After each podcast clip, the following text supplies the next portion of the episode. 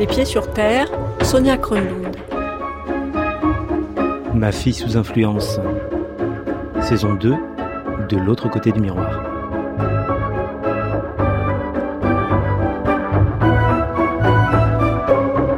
La deuxième jeune fille que nous avons rencontrée, c'est Afsa. Enfin, c'est comme ça que nous l'avons appelée. Mourir en martyr, ça fait rêver tout le monde. C'est comme ça aussi qu'on a intitulé son histoire, qui ressemble à celle d'Emma, la jeune fille de la première saison, par sa jeunesse, sa fougue et une certaine naïveté. Elle est ce qu'Emma aurait pu devenir, qui sait c'est Afsa elle-même qui a contacté Edith Bouvier directement, il y a plus d'un an, sur son compte Twitter. Elle était fâchée car elle n'aimait pas du tout le prénom d'emprunt que la journaliste lui avait donné dans un article. Samantha, elle trouvait que ça faisait vieille. Afsa, ça lui va mieux, elle préfère. Maintenant, elle travaille auprès des personnes âgées, elle va mieux, dit-elle. Elles ne sont pas nombreuses, comme elle, à avoir conçu ce qu'elle appelle un projet sur le sol français. Il y a celles qu'on appelle les filles des bonbonnes qui ont voulu faire sauter la cathédrale de Notre-Dame en septembre 2016. Il y a une jeune fille qui a projeté de s'attaquer à Disneyland Paris et une autre qui voulait camoufler des explosifs dans un ventre de femme enceinte. Tout de suite donc, la très ambitieuse Afsa, un prénom moderne, une histoire glaçante qui se déroule juste après les attentats sanglants du Bataclan et des terrasses parisiennes. 131 morts, 131 vies arrachées au nom de l'État islamique et 350 blessés. Un reportage d'Edith Bouvier et Céline Martelet. En réalité, on ne sait jamais ce qui se passe, on sait simplement ce qu'on veut qu'il se passe. C'est comme ça que les choses arrivent.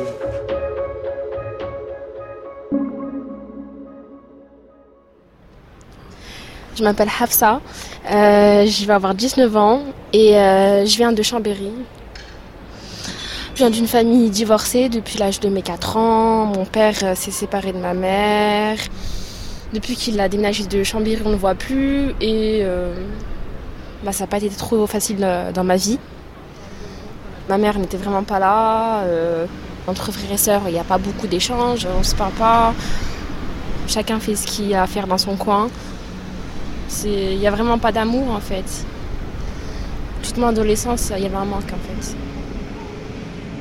J'ai une famille euh, algérienne de culture musulmane, mais qui ne sont pas pratiquants. Ils ne font pas la prière, ils ne font pas le ramadan, voilà, ils pratiquent pas la religion quoi. Donc euh, c'était dur pour moi aussi de leur demander des conseils vis-à-vis de la religion. J'ai appris la religion sur internet. Il y a des actes à accomplir dans l'islam. C'est pas on se dit musulman et qu'à côté on fait rien. Il y a des actes à faire. Il y a les, comme on dit, il y a les cinq piliers d'islam.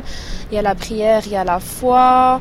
Euh, bon, après, il y a le pèlerinage, mais sinon, vraiment, on a les moyens. Il y a le ramadan, vous voyez, il y a tout un tas. Et euh, à partir du moment où j'ai commencé euh, à vouloir mettre le voile, là, ça a commencé les disputes, un peu. voilà, les engueulades. Et, c'est à partir de ce moment-là où, entre parenthèses, je me suis réfugiée dans les mains de, des personnes qu'il fallait pas. J'avais 15 ans et à ce moment-là, l'État islamique était beaucoup euh, présent euh, sur euh, leurs réseaux sociaux. Du coup, je suis allée sur Facebook, j'ai créé un, un Facebook pro-État islamique. J'ai attiré pas mal de gens. Je leur ai posé des questions, voilà, comment ça se passe en Syrie, comment la religion elle est appliquée là-bas. Et du coup, ils vous donnent toute une autre version, ils vous montrent des versets, ils les interprètent à leur manière. Bah, je me suis dit, bah, c'est ça en fait l'islam en fait un seul verset, bah, ça peut tout chambouler.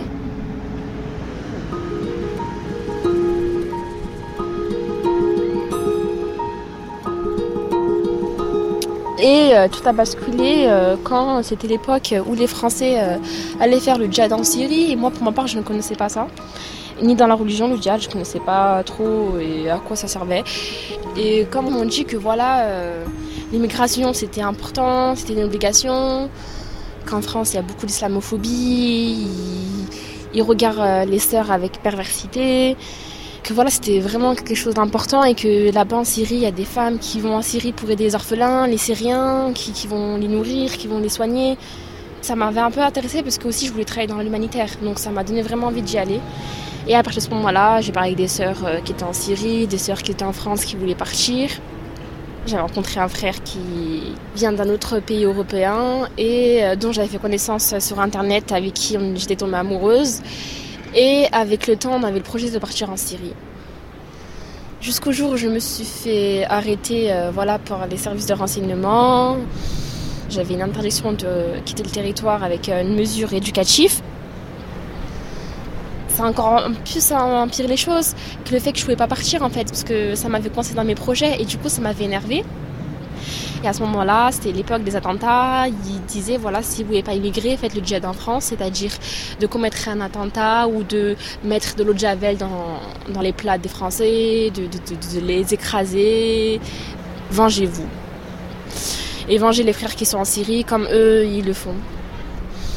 C'était quelque chose qui m'a vraiment attiré. C'est, je me suis dit, Hafsa, faut que tu te réveilles, faut que tu fasses quelque chose, faut que tu te vends, je peux pas être euh, en France, euh, dire je défends telle cause sans agir. C'est comme ça que ça m'a un peu euh, mis la haine, que je me suis dit c'est vrai, il n'y a personne en France qui aide les, Syriens, qui font quoi que ce soit pour les aider. C'est le moment où jamais de bah, d'agir.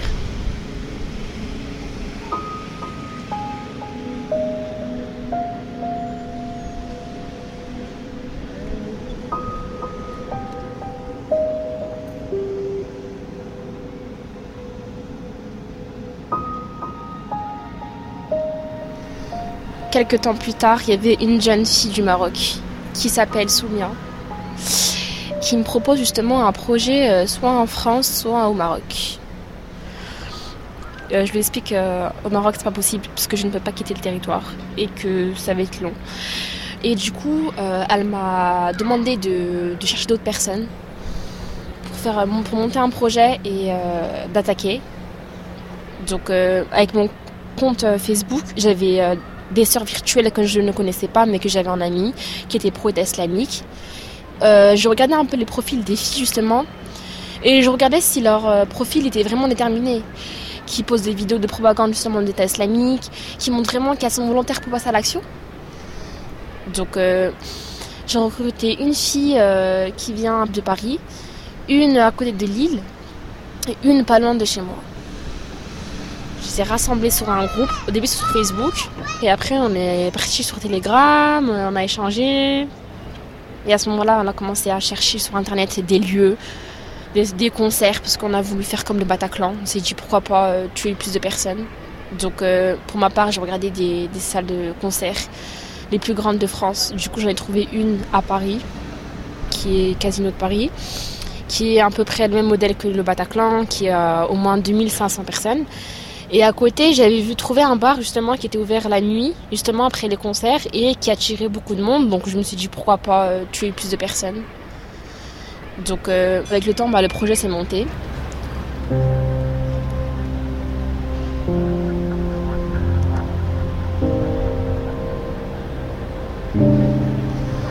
Le mode opératoire, c'était moi et euh, Emma, on voulait rentrer par derrière et tirer sur la foule, voilà, recharger, retirer, faire un maximum de morts. Et à ce moment-là, on s'est dit, voilà, euh, forcément, il y aura l'intervention du RAID, de la police qui vont arriver. Au début, il y aura un échange, je suppose, il y aura une négociation de se rendre. Mais bon, pour nous, c'était impossible de se rendre à l'ennemi à ce moment-là. Donc, euh, on s'est dit, euh, soit on, on tire dessus, ou soit on se fait exploser à la ceinture. On allait faire un peu des deux, tirer un peu sur les forces de l'ordre et éviter qu'on meurt sur leur balle à eux, bah on voulait se faire sauter quoi. Je vous ai dit, il y a tout un processus qui donne envie de, le faire. Enfin, les vidéos, les versets qu'ils mettaient. Mourir en martyr, ça peut faire rêver à tout le monde. Enfin, à force, vous avez presque plus d'émotion. Donc pour moi, non, ça me faisait pas peur de mourir, sincèrement. Enfin, même pour les autres filles, je pense. C'est pour ça qu'on était prête à se mettre une ceinture, sinon on n'aurait pas fait, on aurait juste fait avec des armes et puis basta. Mais là, vu comme c'est notre volonté, bah, on s'est dit, bah, ceinture, pourquoi pas.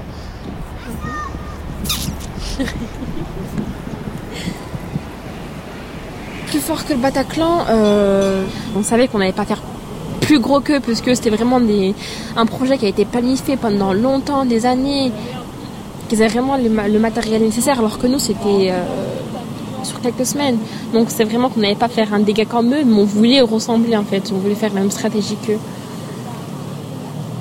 Après voilà, si on s'est dit qu'on pouvait tout donner, on essayera, mais bon, on sait sûr qu'on ne pourra jamais faire autant de dégâts comme eux. C'est sûr. C'est sûr. Mm.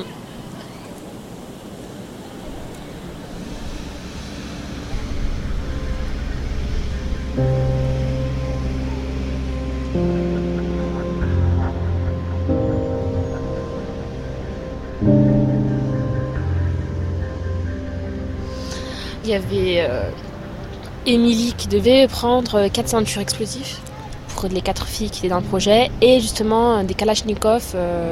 bah voilà. Elle avait un, demi-frère qui lui aurait des contacts pour les euh, et ceintures, parce que voilà, euh, il habitait pas loin de Saint-Denis, que là-bas c'est un quartier qui euh, est pas mal réputé pour ça, et on pouvait y trouver des armes en fait. Le seul problème, c'est que on n'était pas entraîné à, recharger, à, voilà, à tirer, et puis. Au début, on avait pensé à, apprendre dans une forêt. mais je pense que toute seule, je sais pas comment on aurait fait, mais on avait pensé à ça. Mais bon, c'est du coup, on va faire sur, la, sur la foulée. Enfin, comme ça. Direct. J'avais 15 ans à l'époque. Jusqu'au jour, il y avait une autre fille qui s'est incrustée dans le projet. Cette jeune fille-là, apparemment, a été volontaire pour euh, attaquer la France, mais euh, par la suite a fait marche arrière, puisqu'elle avait peur.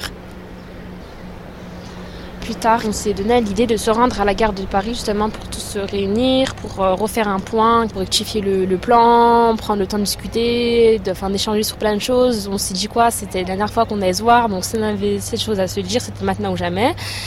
Et de se préparer, euh, voilà, en tenue, parce qu'on voulait le faire en mi-cab. Et on allait se rejoindre, je me rappelle, à un samedi justement, euh, au moins maximum 18h, parce que les salles de concert commençaient à 21h. Et je vois au loin euh, des gens en civil euh, venir vers moi, qui me demandent euh, pièce d'identité, je leur donne. Ils me disent on va vous mettre en garde à vue, vous êtes arrêtés. Et... Ils m'expliquent que voilà, c'était cette jeune fille, Emma, qui apparemment au début, elle voulait faire avec nous le projet, mais qu'elle a eu peur et qu'elle a fini faire par marche arrière. Et du coup, c'est pour ça qu'elle nous a dénoncé. c'est ça qui a fait qu'en sorte que ça a mis fin à notre, à notre projet, quoi. Ça, ça a mis échec ça n'a pas abouti.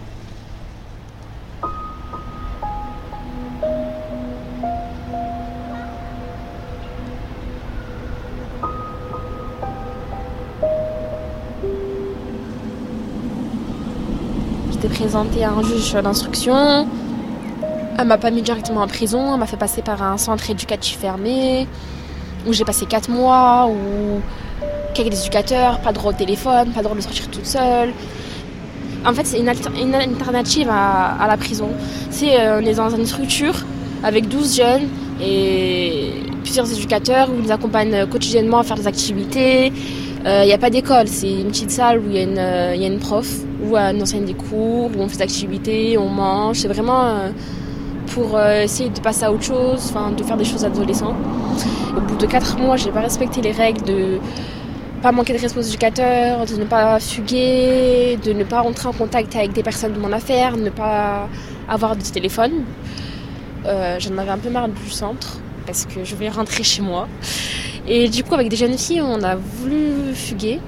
Et l'éducateur a senti qu'on allait fuguer. Il m'a rattrapé par le bras, il m'a emmené euh, au commissariat. C'est parti euh, un peu cacahuète. C'était un peu tendu déjà quand c'est fait arrêter. Et il y en a une qui a commencé à chercher un peu les embrouilles avec une euh, policière, qui a commencé à lui dire qu'est-ce que tu veux, pourquoi tu me regardes? Et du coup, nous on est rentrés dedans. Et du coup, c'est parti vraiment cacahuète. Et à partir du 1er euh, juillet 2016, j'étais incarcérée à Fleury-Mérogis. À ce moment-là, c'était vraiment ma première fois que j'ai entré en prison et ça m'a rien fait, vraiment. Je me suis dit, ok. Je suis restée à Fleury-Mérogis pendant 5 mois où j'étais avec des jeunes pour délinquance, euh, pour drogue. Et j'étais avec euh, des gens aussi là pour terrorisme. Ça m'a pas permis d'avancer parce qu'on était tous entre nous. Et on faisait chacun part de nos envies, justement de nos projets. On restait vraiment qu'entre personnes euh, qui étaient là pour terrorisme. Du coup, on était, on va dire ça, dans notre bulle. Et jusqu'au jour, j'ai fait une demande auprès de ma juge d'aller dans une prison proche de chez moi pour être proche de ma famille par rapport au parloir, ce qui a été accordé.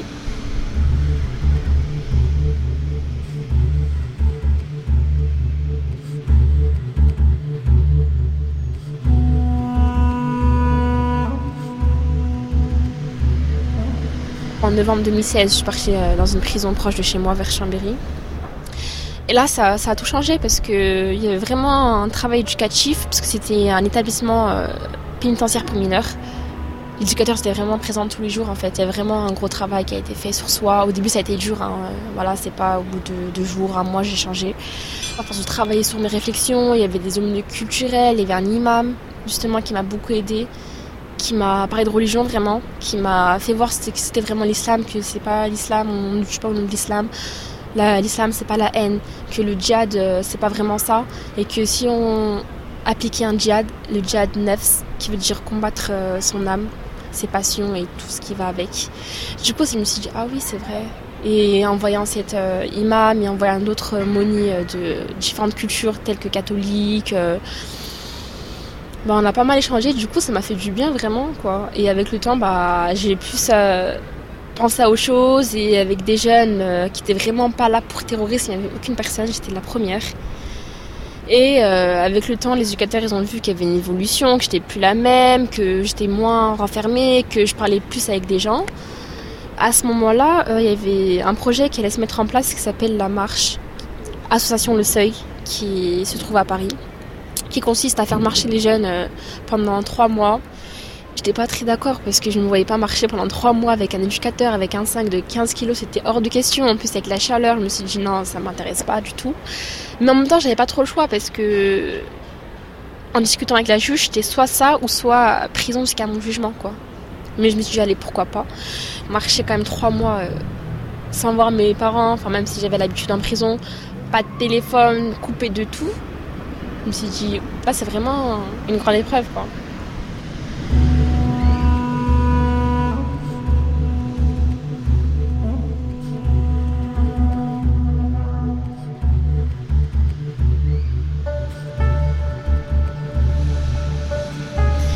On a acheté des équipements pour la marche, sac à dos, etc. Et à ce moment-là, j'étais vraiment fermée parce que de base, je voulais une éducatrice fille par rapport euh, à l'intimité, mais j'avais pas le choix, donc c'était un homme. Je me rappelle, on a commencé à, partir pour la marche. On a pris le train, on est parti dans un gîte en Normandie. Pendant trois semaines, un mois, je parlais pas éducateur. Je marchais, je marchais, je marchais, mais je parlais pas. Et la marche, euh, on marchait euh, à peu près de 10 km à 25 km par jour. Des fois, c'était un peu serré parce qu'on dormait dans des campings avec une tente. Et des fois, avec euh, une météo pas très top parce qu'il pleuvait, il y avait des fortes pluies des vents un peu forts. Et du coup, c'était ça en fait le but de la marche. C'était justement de, de voilà, se déconnecter de tout, de s'affronter soi-même, de penser. Justement, quand on marche, on fait que ça parce qu'on n'a pas de gros téléphone, on marche, on fait que ça, on regarde le paysage, on admire. Et puis petit à petit, j'ai commencé à être euh, beaucoup plus ouverte envers l'éducateur. On a commencé à parler, à faire les présentations. Et on a fait des rencontres avec des randonneurs et des jeunes, d'un foyer aussi. Et qui savent vraiment, euh, à partir de ce moment-là, j'ai commencé à m'ouvrir à échanger dans les conversations. Et du coup, à ce moment-là, je me suis dit, à Afsa, faut que tu prennes vraiment le plaisir euh, de cette marche, faut que tu prennes goût, faut que tu discutes, faut que tu parles, ça fait du bien même si c'est dur. Et à force, petit à petit, j'ai commencé à m'ouvrir aux personnes, on a commencé à s'échanger. Et à force, eh ben, je prenais goût de la marche, je prenais euh, plaisir du paysage, je trouvais ça vraiment trop beau. Et du coup, à ce moment-là, je me suis dit, Afsa, c'est vraiment pas ça la vie que tu as voulu depuis le départ voilà, de prendre du plaisir, de sourire, de découvrir autre chose que la haine, de tuer, surtout que j'étais très jeune. Ça m'a permis de réfléchir, de méditer sur moi, qu'est-ce que je voulais vraiment, est-ce que c'était vraiment la vie que je voulais avoir, de tuer des gens, mourir à 15 ans.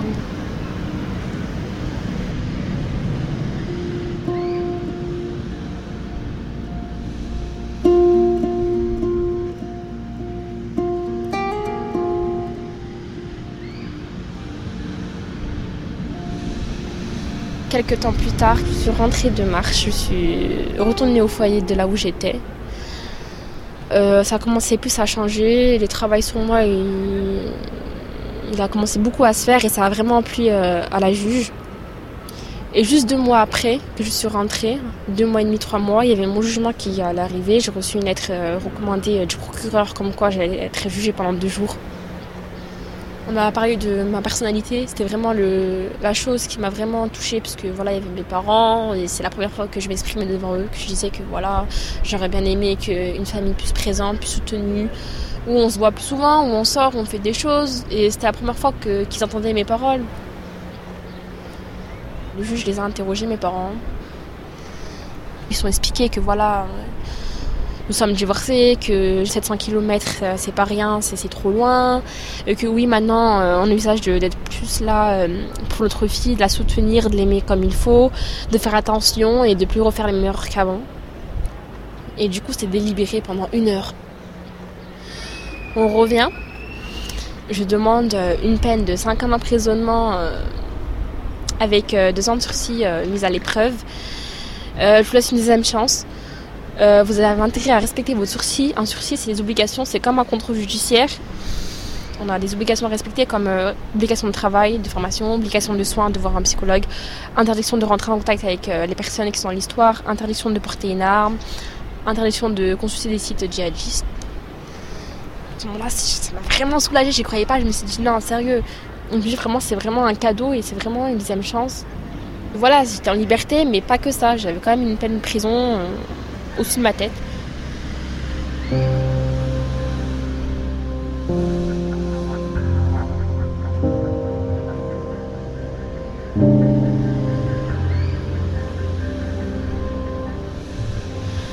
Depuis mars 2019, je suis rentrée chez moi et de revoir ma mère, de recréer les liens avec mes frères et sœurs. Au début, c'était avec ma mère, ça s'est fait, mais avec mes frères et sœurs, c'était pas vraiment top parce que voilà, ils me revoyaient pour la première fois.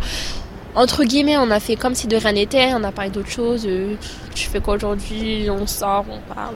Enfin, il y a vraiment plein de choses. Et voilà, ça fait vraiment du bien. Et en repensant, je me suis dit, depuis 2015, je suis cette, cette histoire, je me suis dit, waouh, je dis en 4 ans, il s'est passé beaucoup de choses, tellement de choses. C'est incroyable tout ce que j'ai pu faire comme parcours, comme chemin pour m'en sortir. Là, je reprends ma vie euh, bah, normale, je vais avoir 19 ans. Je sors, euh, je me remets, je vais faire les shopping. Euh, voilà, je profite. Voilà, j'ai un copain, ça fait un an qu'on est ensemble. Et du coup, on a des projets à faire ensemble. On compte se marier, prendre un appartement ensemble. Voilà, construire une vie, avoir des enfants plus tard, voyager, beaucoup de choses. Il connaît mon histoire, je l'ai un peu racontée il a accepté et je trouve ça bien en fait. Aujourd'hui, je m'intéresse plus à tout ce qui se passe dans le monde.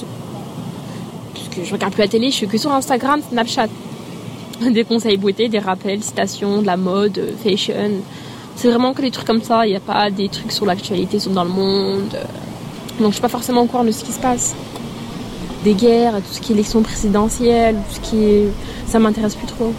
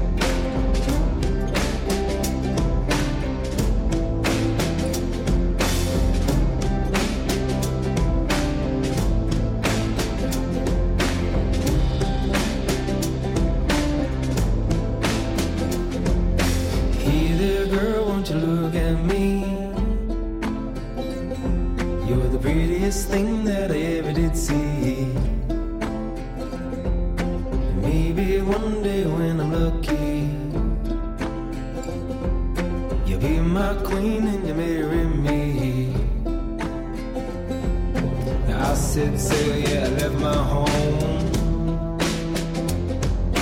I was quite happy just to be alone. Thought that love was just a waste of time. Till someone there changed my mind, and I said to her.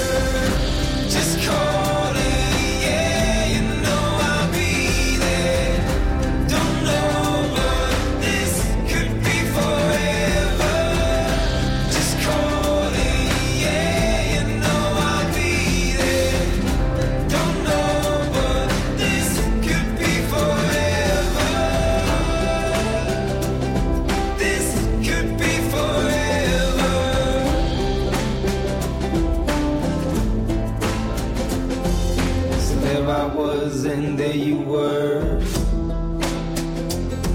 All black and white, but you colored. Dry season in the town of Broome. I found my staircase to the moon.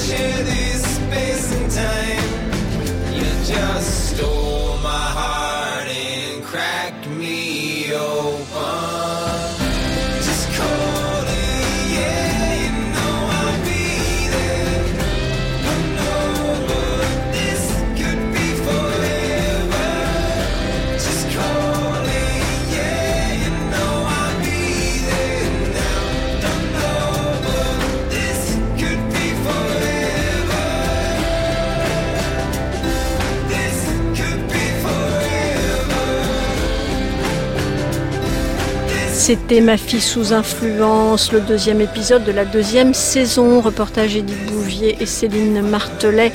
Réalisation Emmanuel Geoffroy. Pour plus d'infos, de contexte, des remerciements et des crédits divers, je vous renvoie aux pages de Ma fille sous influence sur le site de France Culture.